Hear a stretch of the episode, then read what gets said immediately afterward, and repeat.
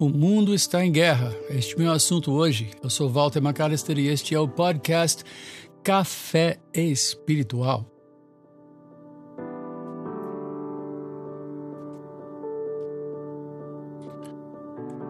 Quando nós olhamos ao nosso redor e vemos não só o conflito de narrativas, a briga entre meios de comunicação, pessoas levantando a sua voz, denunciando e também observando as coisas lá fora, os movimentos das nações, o movimento que está acontecendo nos Estados Unidos, que muitos não estão acompanhando, mas existe. Está havendo um grande conflito lá em torno uh, do pleito americano uh, e, e denúncias gravíssimas, gravíssimas com envolvimento de países estrangeiros, enfim. Não vou entrar no mérito porque o tempo vai mostrar é, certamente o que, que está acontecendo. Eu, a gente não pode ter certeza de nada.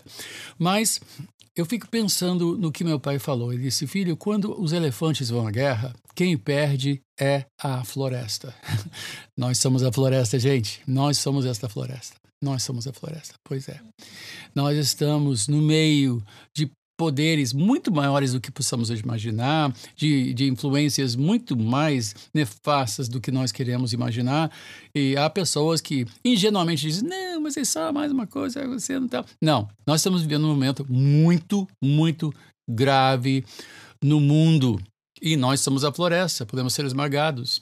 Mas quando nós olhamos a história do mundo, a história da igreja, nós vemos que a igreja já navegou muitas épocas conturbadas, né? Guerras civis, guerras entre nações, surgimento de impérios, a queda de impérios, surgimento de novos impérios, a divisão das nações, enfim, de, de, toda sorte já vimos conflitos como esses e os conflito, conflitos sempre esmagam os inocentes, né? sempre esmagam.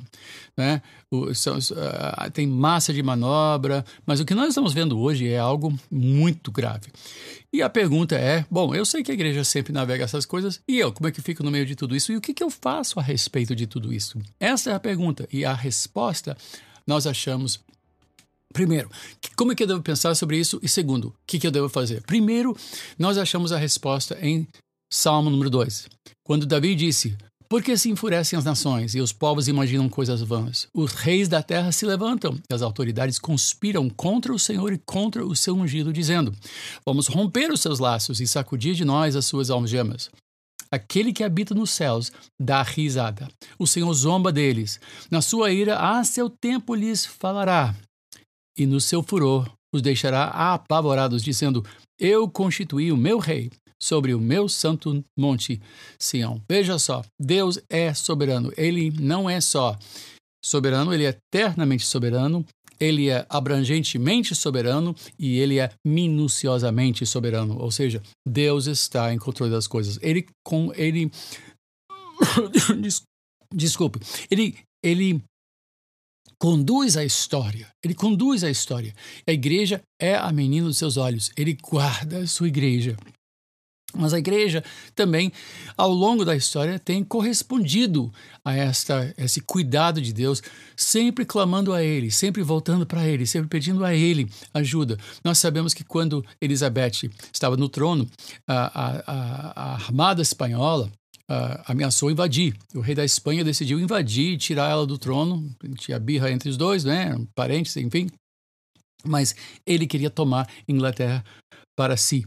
E, e ela conclamou a nação à oração, porque a armada espanhola simplesmente esmagava qualquer inimigo. E ele tinha voltado todo o seu poderio uh, uh, uh, militar contra a armada. E durante a noite oraram, oraram e oraram e oraram. E o que, que aconteceu? Veio ventos do sul, que varreu a armada toda para o norte e, e, e naufragaram os espanhóis e foram ah, ah, ah, mortos pelos, pelos escoceses no norte. Né? mas, mas foi uma vitória tão inesperada, tão contra-intuitiva, tão assim, ninguém jamais poderia imaginar uma coisa dessas. Porque o que Deus faz, ninguém imagina, nem olhos viram, nem ouvidos viram, o que Deus tem preparado para aqueles que o amam. Nós estamos vivendo um momento em que a igreja tem esse desafio, que tem que amar a Deus acima de todas as coisas, buscar a face de Deus, se arrepender dos seus pecados e botar o joelho no chão. De manhã, quando eu acordo, eu digo: Senhor, salva esta nação. Quando eu termino de escovar os dentes, eu digo: Senhor, salva esta nação. Quando eu entro no meu carro, eu digo, Senhor, salva esta nação. Você não tem que orar bonito, você não tem que orar longas horas, você tem que fazer disso assim como se fosse sua, seu próprio, sua própria respiração ao longo do dia. Lembre-se, diga: Senhor, Senhor, ajuda-nos, salva-nos. Nós precisamos de uma visitação divina sobre a nossa nação, um verdadeiro avivamento de fé e religião verdadeira. Precisamos urgentemente da mão de Deus sobre nós, porque nós somos a floresta e podemos ser tão facilmente esmagados. Eu, eu, é isso. É isso. É, é dramático isso. E eu oro. Eu oro. Ore comigo. Vamos orar para esta nação. Vamos pedir que Deus nos salve, pois o perigo é real, é presente e é grave. Oremos. Oremos pelo Brasil. Oremos pela nossa família.